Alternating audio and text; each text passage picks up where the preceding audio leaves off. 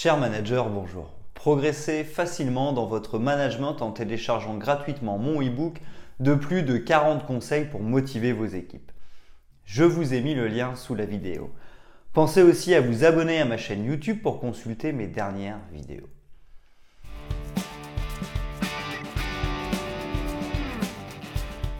Nous parlons beaucoup à l'heure actuelle d'un changement de paradigme managérial.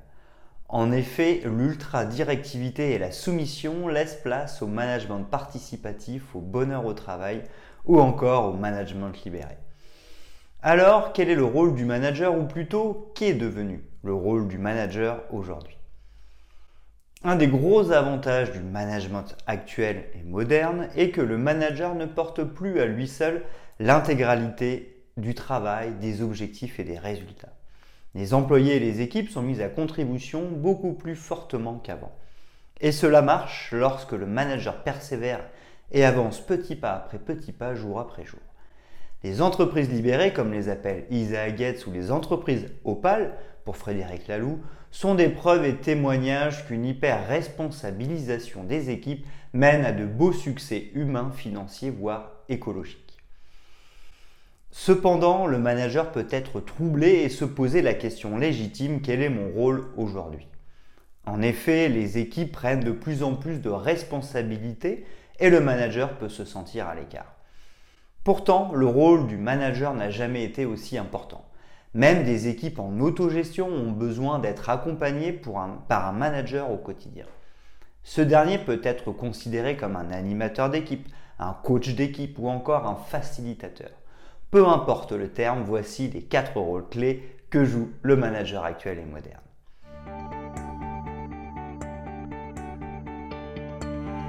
Premièrement, impulser la cohésion d'équipe est le premier rôle du manager. Le premier point dans le rôle du manager va être de créer une équipe si celle-ci n'existe pas. Pour moi, cela signifie deux choses complémentaires et indissociables. Avoir des personnes pour constituer une équipe et créer une cohésion et donc du lien entre les personnes pour ne pas avoir une somme d'individualité mais bien une équipe soudée. Recrutement et intégration. Dans un premier temps, le rôle du manager pour impulser la cohésion d'équipe va être de définir les profils recherchés, les recruter et les intégrer. Je vous renvoie à mes articles et vidéos sur ces sujets. Ce que je veux noter dès à présent, c'est que le manager, s'il est seul, devra avancer seul. Mais s'il a déjà une partie de son équipe, il pourra les solliciter pour recruter et intégrer les nouveaux collaborateurs. Même si ces personnes sont au même niveau hiérarchique que ses équipes. En effet, en nous positionnant en tant qu'employés, si nous recrutons nos collègues, nous sommes beaucoup plus impliqués. Nous allons souhaiter recruter quelqu'un avec qui nous allons bien nous entendre et qui dispose des compétences nécessaires à l'atteinte des objectifs communs. Une fois recruté, nous l'intégrerons de manière à ce que cette personne se sente bien parce que nous serons impliqués et aurons la volonté de garder un collègue avec qui nous avons de bonnes relations et qui maîtrise son sujet. Créer du lien et une relation de confiance. Nous venons d'aborder en partie l'importance de créer du lien. En effet, plus nous aurons de liens, plus nous aurons de cohésion au sein de notre équipe. À l'image d'une toile d'araignée, il est important d'avoir beaucoup de fils pour avoir une grande toile solide. Mais il est aussi important que ces fils se croisent pour rendre la toile solide. Pour créer du lien, le manager doit être à l'écoute, il faudra prévoir des temps d'échange formels et informels entre les personnes, mais aussi professionnels et plus privés. Des réunions formelles sont importantes pour échanger, comme les rendez-vous autour de la machine à café. Aborder des sujets professionnels comme les résultats du dernier trimestre, mais aussi ce que nos équipes ont fait le week-end dernier permettra de créer beaucoup de fils et de les croiser ensemble pour avoir une toile solide. Enfin, faire des activités et des projets ensemble permettra de créer des souvenirs en commun. Ces souvenirs en commun seront d'ordre rationnel. Nous avons participé à tel événement ensemble, ainsi qu'émotionnel. Nous avons ressenti telle émotion ensemble. Mais aussi nos convictions plus profondes. Nous avons voulu telle chose ensemble. En d'autres termes, nous aurons parlé et fait parler nos équipes avec leur tête, leur cœur et leur triple. C'est le trio gagnant pour créer des liens durables et solides afin d'avoir une bonne cohésion d'équipe. Communiquer et gérer les conflits. Enfin, la cohésion d'équipe passera par une bonne communication et une gestion efficace des conflits. Le rôle du manager sera de montrer l'exemple, mais aussi de former ses équipes. Concernant la communication, une formation sur le protocole de communication non violente aidera les équipes à mieux s'exprimer. Elles pourront mieux identifier la situation, leurs ressentis, leurs besoins et leurs demandes. Leurs collègues seront en mesure de mieux comprendre car le message sera mieux exprimé. Être un manager, c'est aussi savoir gérer les conflits. Les conflits ont un sens et une utilité seulement s'ils sont bien gérés. Pour cela, je vous recommande mon article sur la méthode Thomas Killman. En effet, nous pouvons identifier 5 méthodes pour sortir des conflits. Chacune a ses propres avantages et inconvénients, mais le mérite de faire avancer la situation.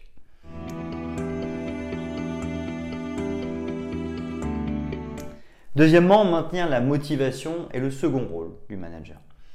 Contrairement aux idées reçues, le rôle du manager ne consiste pas à motiver ses équipes. Nous allons jouer sur les mots.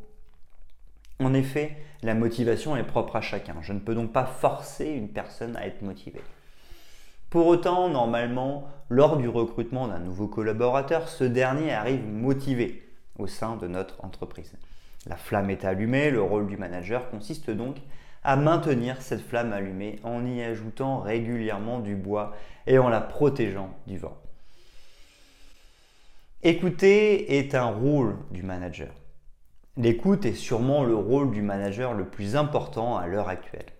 Elle fait partie des six étapes indispensables pour bien manager son équipe. Nous avons compris que finalement, pour maintenir la motivation du collaborateur, il suffit de l'écouter pour qu'il nous livre ce dont il a besoin. Au lieu de supposer ce dont il a besoin et de prendre le risque de se tromper, il nous suffit d'écouter. Sans écoute, il n'est pas rare de projeter ses émotions, ses problèmes ou sa réalité chez l'autre. Nous risquons donc de mal comprendre. Il faudra poser les bonnes questions. Comment te sens-tu? De quoi as-tu besoin? Et encore, qu'attends-tu de moi? Avec ces questions, nous devrions rapidement faire le tour du besoin du collaborateur. Libre à nous d'y répondre ou non. Ce qui est certain, c'est que nous aurons la bonne information. L'objectif, le feedback et la reconnaissance. Le rôle du manager sera aussi de s'assurer que le collaborateur a bien un objectif. En effet, comme nous allons le voir, le collaborateur aura besoin d'un cap pour savoir dans quelle direction aller. Nous pouvons décider pour lui ou l'amener à le définir par lui-même.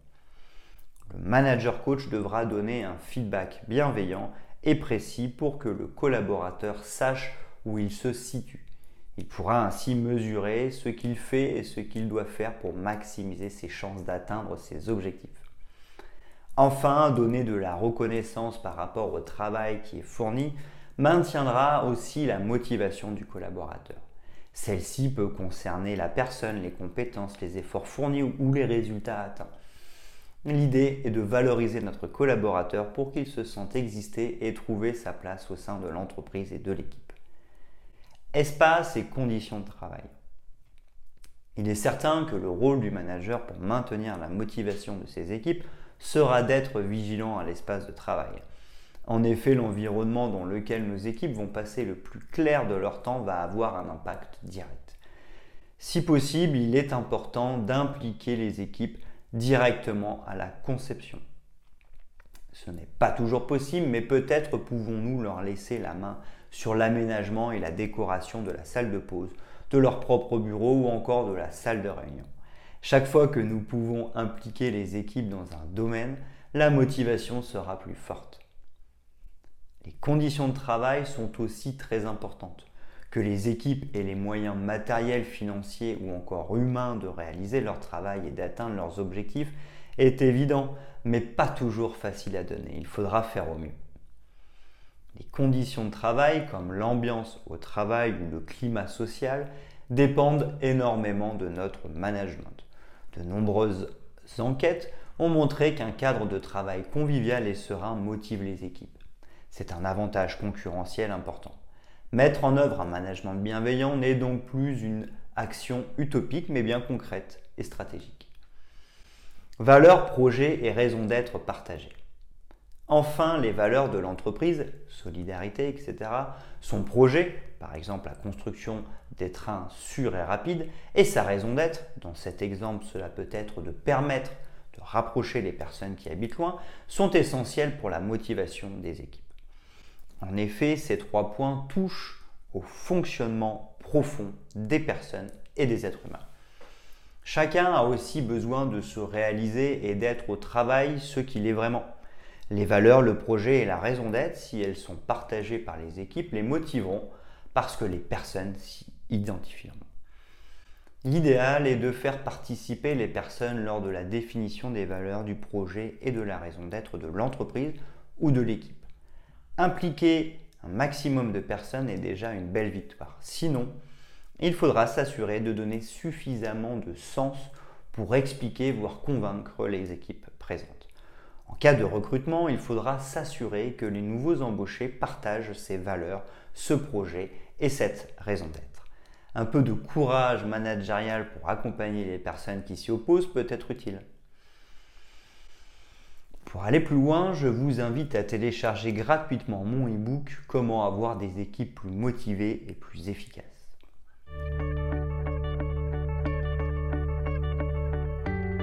Troisièmement, déléguer les tâches et l'organisation est le troisième rôle du manager. Un autre rôle du manager, plus logique et habituel, est de déléguer le travail aux équipes. Il en a toujours été question en management. Cependant, une des grandes différences est la manière de faire. Historiquement, le management voulait que le manager décide des tâches à faire par ses équipes. Celles-ci avaient tendance à être simples et répétitives. Mais aujourd'hui, le paradigme de la satisfaction totale du client fait que les entreprises doivent s'adapter de plus en plus à leurs besoins spécifiques. De plus, les évolutions technologiques, les enjeux écologiques ou encore l'intensification de la concurrence internationale rendent les tâches complexes et moins répétitives. Le management doit donc évoluer pour manager une équipe et la permettre de trouver les bonnes réponses aux problématiques qui émergent. Le manager n'est plus en mesure de tout savoir et donc de pouvoir tout contrôler. Il doit savoir lâcher prise et changer son style de management. L'évolution du management pour comprendre le rôle du manager. Certes, il y a une volonté profonde et une vision de la part de certains dirigeants et employés à introduire plus d'humanité dans les relations professionnelles. Le bonheur au travail ou encore des notions comme la qualité de vie au travail font leur apparition. Pourtant, ce qui fait le succès de ces nouvelles approches à l'heure actuelle n'est pas simplement la philanthropie. Cette démarche est aussi très rentable. Nous pouvons reprendre cette fameuse étude du MIT.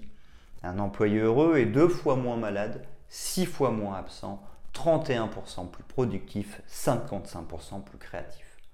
En 2017, une autre étude de l'Institut Gallup à propos de l'engagement des employés au travail nous dit des employés engagés, c'est 37% d'absentéisme en moins, 65% de turnover en moins, 48% d'accidents en moins, 21% de productivité en plus, 10% de satisfaction en plus et 22% de profitabilité en plus. Ces chiffres, bien que différents dans les deux études, sont tout de même sans appel. Que les équipes se sentent bien et soient engagées est plus profitable pour l'entreprise. C'est une excellente nouvelle car cela signifie que la démarche du bonheur au travail n'est pas éphémère. Le management bienveillant a donc toute sa place et doit poursuivre son développement tout comme le management qui vise l'implication, la responsabilisation et l'autonomie des équipes. Le nouveau fonctionnement du management. Le rôle du manager est donc de développer l'implication, la responsabilisation et l'autonomie de ses équipes. Sa mission ne consiste plus à dire ce qu'il faut faire, désormais il donne les moyens nécessaires pour que les équipes décident de ce qu'il faut faire et de la manière dont il faut le faire. Le manager devra donc développer les compétences et faire grandir ses équipes. Pour cela, il pourra compter sur de nombreux outils. Utiliser le mentorat et le tutorat, montrer comment faire et être exemplaire, formé en interne ou externe, en présentiel ou en learning. Progressivement, il pourra utiliser le management participatif pour permettre aux équipes de se réunir, de réfléchir et de décider ensemble. Il ne devra pas oublier d'utiliser le management donneur de sens pour expliquer et bien donner toutes les informations nécessaires à ses équipes. Enfin, il pourra déléguer totalement lorsque les équipes seront pleinement prêtes. Tout cela doit aussi s'opérer dans un cadre bienveillant pour s'assurer que les équipes se sentent sereines et en confiance. Le rôle du manager n'est donc pas d'utiliser uniquement le management directif. Il pourra tout de même l'utiliser dans certaines situations. Désormais, il devra utiliser conjointement le management donneur de sens, participatif et délégatif, le tout de manière bienveillante. Qui a dit que le manager actuel, avec l'augmentation de la responsabilisation des équipes, avait moins d'impact et un rôle moindre à jouer?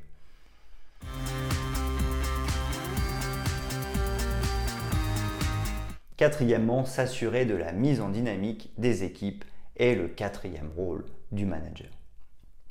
Enfin, après avoir impulsé un esprit d'équipe, entretenu la motivation de ses équipes et délégué, le rôle du manager est de s'assurer que la mise en dynamique individuelle et collective s'opère bien. J'entends par mise en dynamique le passage à l'action pour aller atteindre les objectifs. Nous allons voir l'aspect individuel et collectif de la mise en dynamique. La mise en dynamique individuelle. La mise en dynamique individuelle se déroulera donc en face à face. Je pense qu'il faut éviter de faire de l'individuel en collectif. Ainsi, garder la confidentialité est essentiel pour la confiance et le respect de chacun. Le coaching individuel se déroule en quatre grandes étapes. Dans un premier temps, il sera question de définir la situation qui pose problème ou sur laquelle nous voulons agir en restant objectif. La deuxième étape du coaching consiste à laisser notre interlocuteur nous exprimer son émotion pour nous aider et l'aider à mieux comprendre son vécu, intelligence émotionnelle. Pourquoi? Parce qu'à situation égale, chacun pourra réagir différemment. Certains se sentiront tristes, d'autres en colère. Ainsi, si un de nos employés vient nous voir pour un problème relationnel avec un collègue, il pourra être triste, expression du manque, ou en colère, expression de ne pas avoir été respecté. C'est la même situation, mais le vécu est différent. Ce n'est donc pas le même problème. Nous pouvons aussi ressentir de la peur lorsqu'il y a un danger, réel ou imaginaire, et de la joie lorsqu'un besoin a été satisfait. La troisième étape consiste à laisser notre interlocuteur définir un objectif, d'où l'importance du ressenti de l'étape précédente. En effet, avec la tristesse, nous allons chercher à combler un manque. La colère nous amènera à retrouver du respect. La peur nous poussera à agir sur le danger et la joie nous amènera à réitérer ce que nous avons fait. Enfin, la quatrième étape consiste à définir un plan d'action pour atteindre l'objectif fixé. Lors des trois premières étapes, le manager doit laisser le collaborateur définir la situation, son ressenti et son objectif. Dans la quatrième étape, il peut intervenir pour aider son employé à trouver des solutions ou à élargir sa pensée. La mise en dynamique de groupe. Concernant la mise en dynamique d'équipe, le rôle du manager sera le même qu'individuellement il sera l'animateur mais ne participera pas sauf à la dernière étape de l'exercice. Pour moi, il y a neuf étapes. Réunir toutes les personnes, exprimer la raison d'être du changement, la situation problématique ou qui nécessite une action, faire un tour de table pour demander aux personnes ce qu'elles aiment, ce qui est facile dans ce changement. Chacun prend le temps de réfléchir, poser les règles pour la prise de parole, pas de jugement, on ne se coupe pas la parole, pas d'ironie, etc. Nous donnons la parole à chacun. Faire un travail de groupe, scinder en groupe. Chaque groupe se met d'accord avec ses participants sur une vision, objectif et plan d'action et note ses idées. Les groupes présentent leurs idées devant les autres elles sont compilées au fur et à mesure. Ensuite, un travail de synthèse et de réduction des idées se fait en collectif. Enfin, il est décidé collectivement les idées qui sont retenues et qui seront appliquées. Nous sommes donc dans un management participatif qui impliquera les équipes plus en profondeur et facilitera donc la mise en dynamique du groupe. Le feedback. Le rôle du manager, une fois la mise en dynamique opérée, sera de donner régulièrement du feedback. Le feedback permettra à l'individu ou aux équipes de savoir où ils en sont, ce qu'ils ont bien fait et les points de progrès possibles. En effet, il y a deux types de feedback. Le premier est le feedback positif. On insiste uniquement sur ce qui est bien fait. L'idée est de faire perdurer quelque chose qui s'est bien déroulé. Par exemple, un collaborateur a très bien mené une réunion. Nous lui donnons un feedback positif pour qu'il réitère sa prestation. Ensuite, nous avons le feedback correctif. Nous allons insister sur un point qui peut être fait différemment. L'objectif est que ce point évolue positivement. Tout n'a donc pas été mal fait, il y a juste un aspect à corriger. Rester précis, à l'écoute et bienveillant sont les trois points clés pour un bon feedback.